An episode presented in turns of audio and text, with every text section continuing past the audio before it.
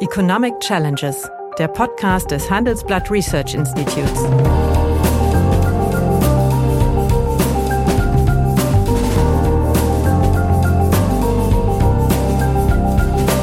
Bert Rürup, der Chefökonom des Handelsblatts, diskutiert mit Michael Hüter, dem Direktor des Instituts der deutschen Wirtschaft, wöchentlich aktuelle wirtschaftliche Herausforderungen. Für Deutschland wie für die Weltwirtschaft. Unternehmen sind zu einem Gutteil vaterlandslose Gesellen. Durch die Maßnahmen, die man jetzt in den Blick nimmt, müsste man die Vaterlandslosigkeit des internationalen Kapitals verringern. Wenn wir jetzt beispielsweise die Attraktivität des Wirtschaftsstandorts Deutschlands erhöhen, profitieren weniger die Unternehmen davon als die hiesigen Beschäftigten. Und wir brauchen auch natürlich ganz viele Investitionen in Produktivitätssteigerung. Ich meine, man kann die These vertreten, dass das, was die Chinesen bei KI so intensiv machen, auch nichts anderes ist als die Erkenntnis, dass sie eine massiv alternde Bevölkerung vor der Nase haben.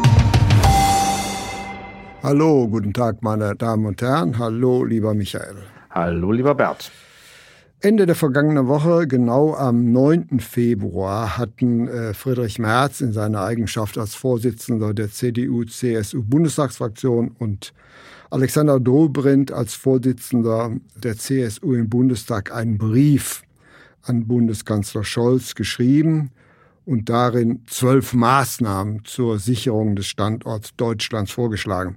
Ich möchte nicht äh, über dieses sagen wir, wirtschaftspolitische Potpourri äh, des Briefes äh, mit dir diskutieren, sondern darüber, was äh, mit diesem Maßnahmenbündel bewirkt werden sollte, nämlich den Niedergang des Standorts Deutschlands oder konkret die Deindustrialisierung. Nun haben wir ja den interessanten Befund, dass die Industrieproduktion seit 2018 deutlich zurückgegangen ist, während die Bruttowertschöpfung nahezu unverändert ist. Und für den Wohlstand ist ja nicht die Produktion entscheidend, sondern die Wertschöpfung, das heißt, wie viel Einkommen aus der Produktion entstanden ist. Wie siehst du dieses Chamäleon? Ja, es ist in der Tat, ich glaube, Chamäleon eine gute Bezeichnung, Bert, weil wir immer in solchen Prozessen, in denen sich der Strukturwandel beschleunigt, auch Argwohn haben, dass er sich zu stark beschleunigen könnte und dass dann Dinge verloren gehen, die ähm, im Kern der Wirtschaft eine hohe Bedeutung haben. Das ist, glaube ich, die allgemeine Diskussionslage. Und auf der anderen Seite tun wir uns ein bisschen schwer, äh, das in der Tat empirisch zu bebildern. Das Bild ist eigentlich diffus und es ist nicht eindeutig. Man kann hin und an ein paar ähm, Hinweise darauf finden, aber ähm, selbst die Deutsche Bundesbank schreibt im Oktobermonatsbericht, die preisliche Wettbewerbsfähigkeit der deutschen Wirtschaft, wenn man es mal darauf bezieht, ist im Mittel weiterhin günstig. Sie hat gut ausgebildete Arbeitskräfte, eine immer noch solide Infrastruktur, konsensorientierte Tarifsparteien. Gut, das kann man jetzt ein bisschen kritisch sehen. Und Och, vergleichsweise die schon, die sind alle handsam. ja, genau. Äh, und vergleichsweise stabile ja. Rahmenbedingungen. Also es mischt sich sozusagen ein Bild, wo wir sagen, da kommt ganz viel in Bewegung, weil Entscheidungen getroffen werden müssen mittelfristiger Investitionsqualität im Bereich der Energieintensiven Offensiven, wo ja die Transformation eine große Herausforderung ist. Und insofern stecken wir mittendrin in einem Prozess, dessen Bewertung wir wahrscheinlich erst als Wirtschaftshistoriker genau vornehmen können, wenn wir uns anschauen, was war notwendig, was war auch äh, zu weit gegangen. Denn eine, ein Ausgangsbefund oder zwei sind, glaube ich, nochmal ganz wichtig. Die deutsche Volkswirtschaft kennzeichnet sich unverändert im Vergleich zu ebenfalls klassisch früh industrialisierten Ökonomien wie Großbritannien oder anderen. Durch einen ungemein hohen Industrieanteil. Genau, der lag lange bei 22 Prozent, ist jetzt bei 20 Prozent, aber liegt damit immer noch präter, propter, doppelt, doppelt so, hoch. so, hoch. wie in Frankreich, Großbritannien, USA, wo die so etwa bei 11, 10, 11 Prozent äh, hängt. Das ist das eine. Das heißt jetzt per se nicht, dass das gut ist. Ich, äh, man wird dann häufig missverstanden, wenn man darauf hinweist, es ist nur zunächst mal so, aus Fahrtabhängigkeiten und im Rahmen mhm. der internationalen Spezialisierungsmuster im Handel ist das so zustande gekommen, auch durch Direktinvestitionen unterlegt. Jedenfalls kann man sagen, ist der zweite Befund, dass Deutschland damit in der Globalisierungsphase besser zurechtgekommen ist als die USA, was Industriearbeitsplätze angeht. Nicht unbedingt das Einkommen pro Kopf, das äh, in den USA höher ist, und auch höher, deutlich dynamischer ist als bei uns, aber die Struktur der Beschäftigung auch in den Regionen ist durchaus stabiler. So, und ähm, von daher ist ja die Frage, äh, wie gehen wir damit um? Bereinigt sich jetzt etwas, was sich woanders schon längst bereinigt hat? Oder bleiben wir in höherem Maße industriegeprägt? Und das ist die spannende Frage, wenn man über die Industrialisierung spricht. Ja, aber es, äh, entscheidend ist natürlich auch, von wem und von worüber wird mhm. denn diese Industrialisierung äh, getrieben. Nämlich die Qualität eines Wirtschaftsstandortes hängt mhm. ja auch davon ab, wie eben die Realkapitalbildung äh, vonstatten ja. geht. Und bei uns können wir konstatieren, dass seit 2019 äh, sagen wir mal, der Anteil des ausländischen Kapitals, was in Deutschland Anlage sucht, markant zurückgegangen ist. Mhm. Und das ist für mhm. mich zumindest ein, ein Indiz dafür, dass äh, sagen wir, die Standortqualität, die ja letztlich die Erwartung einer nachhaltigen, langfristigen Rendite äh, beinhaltet, mhm. deutlich zurückgegangen sein muss. Nämlich Märkte irren in solchen Fragen selten. Ja, äh, das ist auch in der Tat der Befund, der uns am meisten Sorge macht. Äh, wenn ich mir den Zustrom an Direktinvestitionen anschaue, dann stellen wir fest, dass das in den letzten vier Jahren ein massiver Sinkflug ist und im vergangenen Jahr auf einem extrem niedrigen Niveau, äh, 22 Entschuldigung, verharrt ist. Das ist schon ein deutlicher Trend. Das heißt, äh, jenseits all der Rhetorik und ähm, der publizistischen Tätigkeit äh, interessierter Kreise, auch der Regierung, die auf die großen Investitionen hinweisen, die in Deutschland getätigt werden. Ja, die werden mit, mit, mit Subventionen äh, getrieben, hier getätigt, haben wir auch schon darüber diskutiert. Gilt aber, dass der Zustrom an, an, Sach, an, an Direktinvestitionen aus dem Ausland ja. deutlich zurück ist. Mhm. Ähm, wobei wir immer sagen müssen, wenn wir sagen Direktinvestitionen, Investition, das muss nicht zwingend eine Investition sein, die gleich zu einer Investitionsentscheidung führt, Klar. aber es ist ein Engagement. Ähm, eine Erwartung, eine positive Erwartung. Das ist ein, ein genau, genau so ist es. Und im Grunde sind das ja, wie du sagst, äh, Finanztransaktionen, die, wenn sie einen höheren Anteil an zehn Prozent an einem Unternehmen erreichen, dann als äh, direkte Investition bewertet werden, mit der, aber nicht wirklich als Sachinvestition im mhm. ersten Range. Aber alles dieses sind aus, sind Bewertungen des Standorts. insofern, der Teil ist der, der am meisten Sorgen macht macht und Sorgen macht gleichermaßen, dass die Auslandsinvestitionen deutscher Unternehmen hoch sind. Und das ist natürlich wieder schon ambivalent, weil wir gesehen haben in den letzten drei Jahrzehnten, die Tätigkeiten deutscher Unternehmen im Ausland heißen vor allen Dingen Aufbau von Produktionsstandorten, von Logistiksystemen zur Unterlegung ihrer Exportposition. Also dem Export folgt quasi die direkte Investition ja, ja. in den Zielländern, weil ich dann eine andere, auch manchmal mit Blick auf Local Content Vorschriften, okay. andere Präsenz und Verlässlichkeit habe. Aber gleichzeitig stellt man schon fest, das sind aber vielfach dann anekdotische Befunde, dass Unternehmen sagen, naja, mit Blick auf die Energiekosten, äh, ist schon nicht so schlecht, wenn ich mal jetzt äh, mir was anderes überlege. Also die nächste große Entscheidung äh, über Investitionen geht nicht mehr zugunsten Deutschlands aus. Haben wir jetzt dieser Tage in Medien ja. gehabt. Das ist sowohl Porsche mhm. äh, als auch manch anderes, äh, gerade im Ländle, ähm, die auf einmal mitteilen, sie gehen woanders hin. Ja, das, das ist richtig, aber wir können festhalten, der Industrieanteil in Deutschland der gesamtwirtschaftlichen mhm. Ausbringung ist immer noch der höchste von allen entwickelten Industriestaaten. Das ja. sollte man ja. schon, schon mal sagen. Aber und Bert, lass mich noch einen Befund ergänzen, weil der gelegentlich untergeht. Ähm Nach einer kurzen Unterbrechung geht es gleich weiter. Bleiben Sie dran. Sie investieren in Aktien, es fehlt Ihnen aber eine klare Strategie. Ihr Depot ist ein Sammelsurium mehr oder weniger guter Ideen. Dann geht es Ihnen wie vielen. Lernen Sie in der Masterclass Erfolgreich investieren alles über kluge Börsenstrategien. Mit dem Rabattcode Investieren20 gibt es 20% Nachlass auf den Normalpreis. Infos unter handelsblatt.com slash erfolgreich-investieren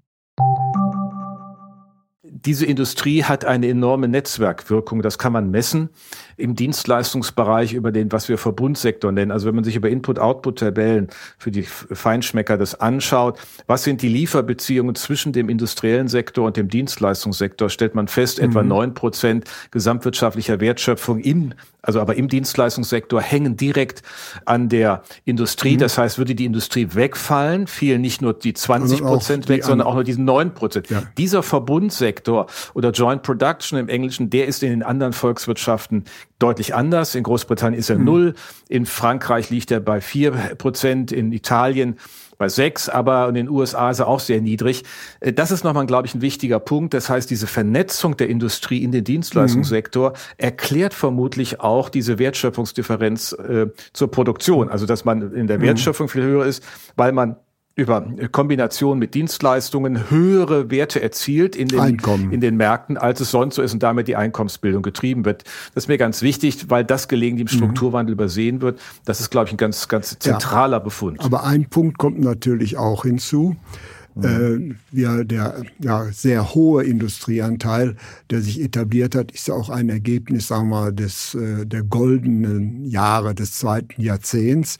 Und dort hatten wir ja auch eine florierende Weltwirtschaft. Es war völlig mhm. unstrittig, dass der Multilateralismus das vorherrschende Prinzip ist. Aber wir müssen feststellen, dass seit äh, drei, vier, fünf Jahren genau mhm. dieses Prinzip natürlich in Frage gestellt wird. Und deswegen mhm. könnte man natürlich auch interpretieren, wir haben keine Deindustrialisierung, sondern wir haben eine Anpassung der deutschen exportorientierten Unternehmen an diese Störungen des internationalen Austauschs. Und ja, das wäre das hat, dann ja. eigentlich keine Schwäche des Standorts Deutschlands, sondern eine rationale Reaktion deutscher mhm. exportorientierter Unternehmen. Das stimmt, aber erklärt noch nicht, warum äh, ausländische Investoren das ist der Punkt. Bogen um Deutschland. Das, das erklärt es nicht, aber du hast recht. Und im Grunde bleibt aber dann festzuhalten, dass trotz dieser Schwäche der globalen äh, Zusammenarbeit und, und Arbeitsteilung ähm, diese Wertschöpfungsentwicklung eindrucksvoll ist. Ne? Also das kann man ja auch so nochmal wenden. Das ist trotzdem möglich gewesen, äh, die Wertschöpfung da ähm, relativ ähm, robust zu halten. Ich will nochmal, Bert, auf einen, einen Punkt hinweisen, weil du sagst, im goldenen Jahrzehnt. Also wenn man sich mal anschaut, wann der, den, also sagen wir, der, der Trend der, der Tertiarisierung, so würde ich mal nennen, also dem stärkeren Aufwuchs der Dienstleistungswirtschaft zum Halten gekommen ist in relativen Anteilen bei etwa 75 Prozent, dann war das Mitte der 90er Jahre. Bis dahin ist es auch in Deutschland so, seit Anfang der 70er Jahre hat es einen Verfall gegeben von 38 Prozent, damals Richtung mhm. 25 Prozent Industrieanteil. Und dann stoppt das. Und meinem stoppt das logischerweise Mitte der 90er Jahre. Einmal 93 beginnt der Binnenmarkt. Das heißt, das hilft uns ganz extrem in der europäischen, innereuropäischen Arbeitsteilung, denn 40 Prozent des Außenhandels ist auf die Europäische Union gerichtet. Also dieses Binnenmarktprojekt war ein wichtiger Trigger für die deutsche Positionierung der Industrie. Und dann kommt 99 auf 2000. Wir haben letzte Woche darüber gesprochen, die Wechselkursfixierung mhm. dazu. Auch das zeigt sich nochmal in der Exportseite. Also Deutschland, die deutsche mhm. Industrie, ist schon ein interessanter Reflex auch der europäischen Möglichkeiten, wobei man fragen muss, warum andere das nicht so nutzen können in Europa. Also beispielsweise Italien ist ja auch relativ stark ja. industrialisiert, aber ganz anders strukturiert, viel kleinteiliger, viel weniger exportorientiert, als das die deutsche ja. Industrie Aber es kamen auch noch zwei äh, Aspekte hinzu. Durch mhm. den äh, Zusammenbruch der Sowjetunion entstand ja ein riesiges Niedriglohnbereich vor unserer mhm. Haustür und mhm. damit konnten unsere Produkte natürlich billiger produziert werden und im Jahre 2000 trat China in die internationale Arbeitshalle mhm. ein, was ja wiederum ein gigantischer zusätzlicher Exportmarkt war. Das heißt, ja. das waren zwei Ereignisse, die eigentlich, ich sag mal, falsches Wort, aber ich sage es trotzdem, künstlich äh, mhm. zu einer Dynamik der genau. Industrieproduktion geführt haben. Und das ist genau der Punkt. Sie haben bei uns vor dem Hintergrund dieser starken europäisch basierten Industrie nicht zum Verlust von Industrie geführt. Ja. In, Groß, in, in den USA gibt es ja den Befund von AC ja. Und anderen über zweieinhalb Millionen Arbeitsplätze, die in der Industrie durch die billigen chinesischen Importe verloren ja. gegangen sind. Das ist bei uns genau nicht der Fall gewesen. Und ein Befund, vielleicht ist, wird manche wundern, ist ja auch ganz interessant, dass man den hier anbringt, aber es ist augenfällig. Der Niedriglohnsektor, Bert, der war bis Mitte der 90er Jahre so bei 16, 17 Prozent Anteil meine Beschäftigten. Also unter 60 Prozent ja, ja. des Medianlohns. Median. Und der ist jetzt, der ist dann angestiegen auf 21 Prozent, noch mhm. vor dem Harzreform, mhm. ist sehr lange stabil geblieben und er ist jetzt wieder bei 16 Prozent mhm. oder etwas über 16 Prozent angekommen. Also ist auch ein, wenn man das mal zunehmen, weil du den Niedriglohnsektor eben angesprochen hast, das hat einen Kosteneffekt gehabt, hat die Struktur auch der Lohnfindung beeinflusst und damit natürlich auch Wettbewerbsfähigkeit mhm. mitgeschaffen.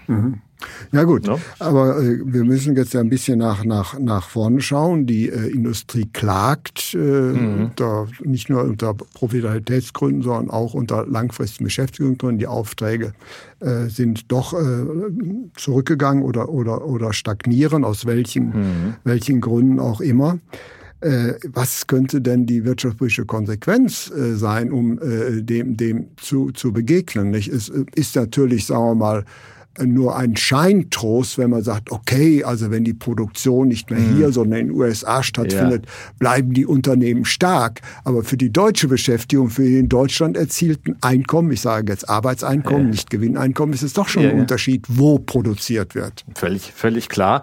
Und äh, dann lass mich noch mal ein, auf, mit, bevor wir auf diese Antwort dann auf deiner Frage kommen, einen konzeptionellen Gedanken zitieren, den der Sachverständigenrat vor 32 Jahren hatte, weil damals Aha. die Frage für die neuen Länder anstand. Ich habe mir das mal angeschaut nochmal im Jahresgutachten 92 ging es um die Frage, äh, Gefahr einer Deindustrialisierung. Und der Rat hat damals geschrieben, äh, das hängt, ob es nicht um eine Deindustrialisierungsgefahr handelt, davon ab, ob das Schrumpfen der Industrien, das wir heute beobachten, die erste Phase eines Strukturwandels ist, also unbedenklich, mhm. oder ob es sich um einen nachhaltigen, irreversiblen Verfallsprozess handelt. Und das Gefühl, ich glaube, das beschleicht schon einige, wenn man sich anschaut, der Produktionseinbruch in den energieintensiven, 20 mhm. Prozent und mehr Chemie, in der Chemie, in Chemie, anderen Bereichen. Kfz. Und dann sagt man, ist, bricht da etwas weg in der äh, Exportbasis für uns? Und das ist genau deine Frage. Ist es nämlich dann egal oder nicht egal? Da gibt es zwei Antworten dazu. Kollegen von uns sagen, das ist alles egal, das sind die Verlierer der Vergangenheit, die können weg. So, ich sage immer, naja, wenn sie Verlierer der Vergangenheit wären, dann wären sie ja schon nicht mehr da. Zerstörung. Ja, aber dann wären sie ja schon nicht mehr da. da. Ich finde diesen, diesen lustigen Begriff Verlierer der Vergangenheit so ein bisschen absurd, weil die, die Verlierer sind ja dann im Marktprozess schon längst ausgeschieden. Ja.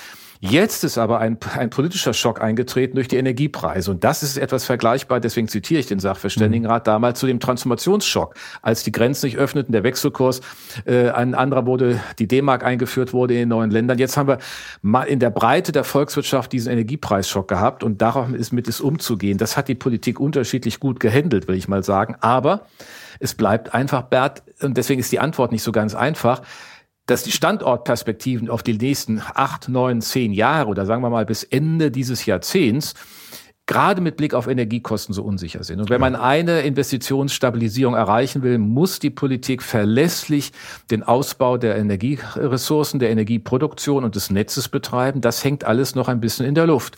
Ne? Alles wird irgendwie in Gang gebracht, aber jetzt siehst du wieder Widerstände in Bayern gegen äh, die, äh, die Südlink-Trasse, die da gebaut werden muss, damit äh, die bayerische Industrie ihren Anschluss findet an das Energienetz. Also ich glaube, ein großes Thema liegt in der Tat in der Erwartungsstabilisierung über die Energiekosten. Das bleibt das, aus meiner Sicht zentral. Das ist ein Punkt und wir müssen auch eine Frage noch unterscheiden. Unternehmen, ich meine es jetzt nicht böse, ich sage es auch mal, mhm. sind zu einem Gutteil vaterlandslose Gesellen. Nach einer kurzen Unterbrechung geht es gleich weiter. Bleiben Sie dran. Ich bin Dr. Robin John, Allgemeinarzt in Schönebeck. Das ist 15 Kilometer von Magdeburg entfernt und trotzdem zu weit, um hier Nachwuchs zu finden. Immer mehr Praxen im Salzlandkreis bleiben unbesetzt und Patienten haben lange Wege und noch längere Wartezeiten. Das muss sich ändern. Die besondere Nähe der niedergelassenen Haus- und Fachärzte ist in Gefahr. Was die Gesundheitspolitik jetzt dringend ändern muss, erfahren Sie auf rettetdiepraxen.de.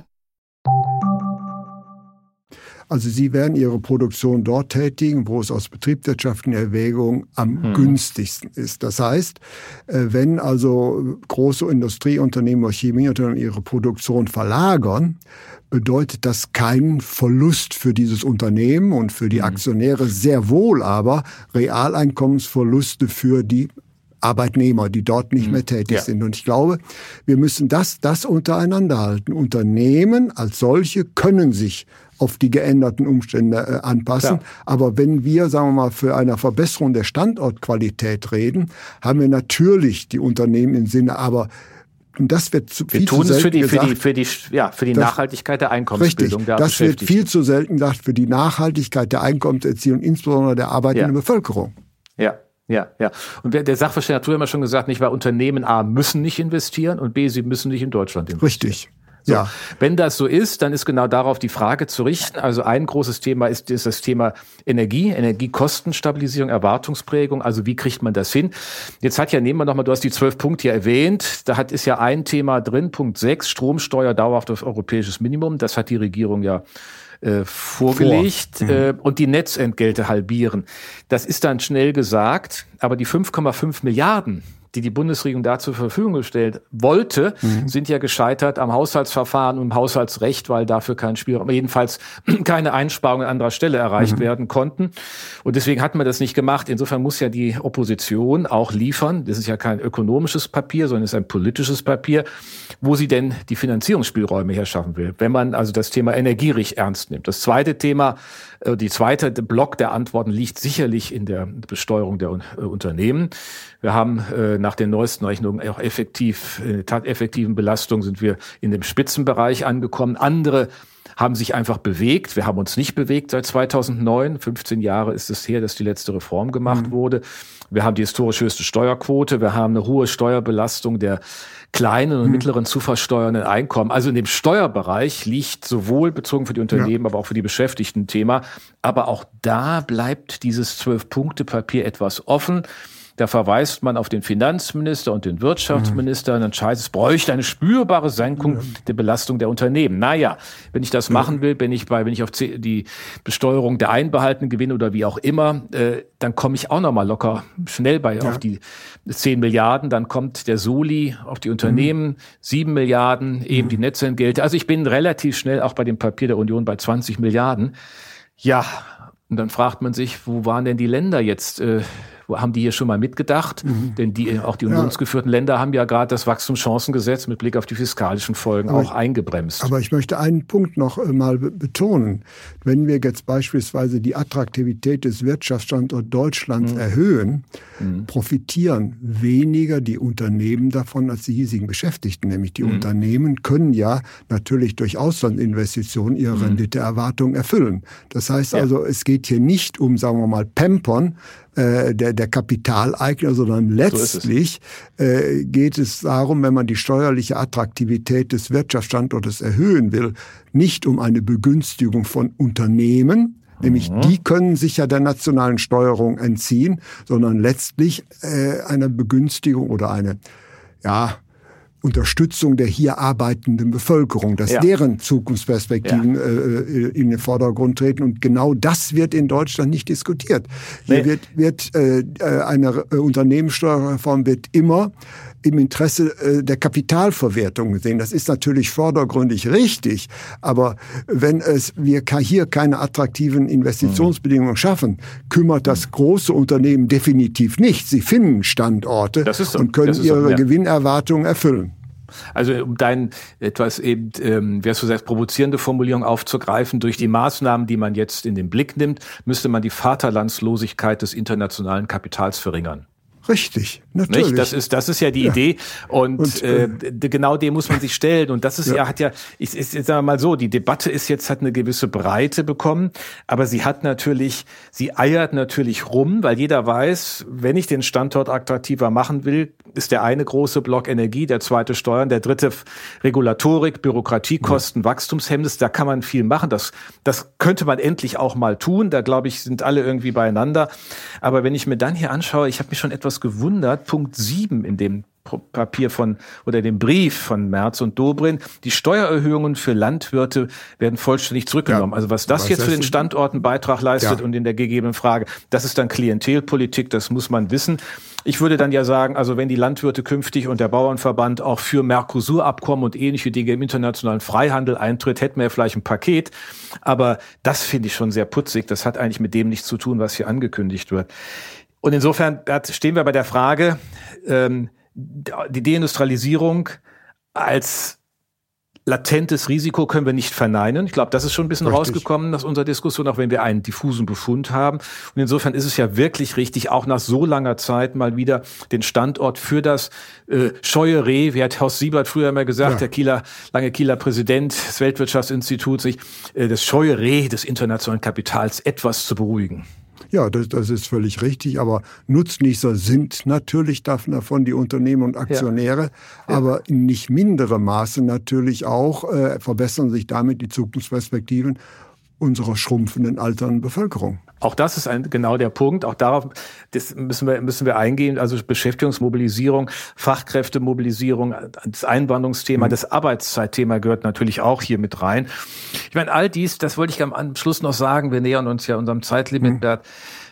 Wir haben natürlich das Problem, dass in der Struktur oder im Strukturwandel einer Volkswirtschaft wir keine Gleichgewichtsvorstellung haben. Wir haben in der Konjunktur eine Gleichgewichtsvorstellung, die Normalauslastung der Kapazitäten und die soll im Konjunkturzyklus kennen wir zwar nicht richtig, aber im Prinzip wir haben Aber vom Ideal. Konzept haben wir wenigstens eins. Ja. ja. Im Strukturwandel haben wir nicht mal richtig ein Konzept, das wir ja. kennen könnten oder nicht kennen können. Mhm. Denn die Frage, was ist eigentlich Gleichgewicht im Strukturwandel, kann man nur in den alten Worten des Sachverständigen aus den 70er Jahren sagen, naja, es ist dann, wenn im Wachstum in den neuen Branchen so viele Jobs entstehen, wie in den alten Mindestens verschwinden so und insgesamt so, jetzt haben wir aber das Problem am Arbeitsmarkt ja gar nicht. Das, was da an Alten verschwindet, wird ja sofort in einer schrumpfenden Erwerbsbevölkerung aufgesogen. Also ist die Frage ja auch der Standortattraktivität, insbesondere auch mit Blick auf die Struktur der Erwerbsbevölkerung mhm. zu sehen. Wir brauchen das passende Kapital dazu. Und wir brauchen auch natürlich ganz viele Investitionen in Produktivitätssteigerung. Ich meine, man kann die These vertreten, dass das, was die Chinesen bei KI so intensiv machen, auch nichts anderes ist als die Erkenntnis, dass sie eine massiv alternde Bevölkerung vor der Nase haben. haben. Und das ist dann auch Standortsicherungspolitik. Dann ist das Standortsicherungspolitik. Es wären, wären alle Investitionen in Forschung und Entwicklung im Bereich KI, mhm. im Bereich all der Anwendungen, die sich daraus ergeben, mhm. natürlich auch ein Teil, der letztlich in der Industrie, in den, in den Dienstleistungssektoren viel, viel Möglichkeiten der mhm. Leistungssteigerung gibt und den Menschen das Leben auch einfacher macht und dass man dann auch mit weniger auskommt. Das wird ja die zentrale mhm. Schlüsselfrage sein. Wie verteilen wir das Kapital in der Welt in jene Volkswirtschaften, die schrumpfen, bevölkerungstechnisch? Und äh, in diesem Dilemma steht dann auch eine Deindustrialisierung. Das ist die völlig andere Wende als die Debatte vor 30 oder vor 50 Jahren, als es die Sorge um die Arbeitslosigkeit war. Vielen Dank. Das war ein sehr schönes Schlusswort für eine, denke ich, ziemlich aufklärende Diskussion. Ich danke dir. Ja, meine Damen und Herren, wenn Ihnen die Gespräche, die wir führen über ökonomische Themen, gefallen, dann habe ich dann noch ein neues Angebot für Sie, was Sie interessieren könnte. Nämlich mehr aktuelle Wirtschaftsinformationen finden Sie unter handelsblatt.com slash global und natürlich in den einschlägigen Hinweisen in meinem wöchentlichen Newsletter der Chefökonom. Liebe Hörerinnen und Hörer, wenn Sie Lob, Kritik oder Themenwünsche haben, dann schreiben Sie uns doch gerne oder schicken Sie uns eine Sprachnachricht an chefökonom@handelsblatt-research.com. Die Adresse finden Sie auch in der Folgenbeschreibung.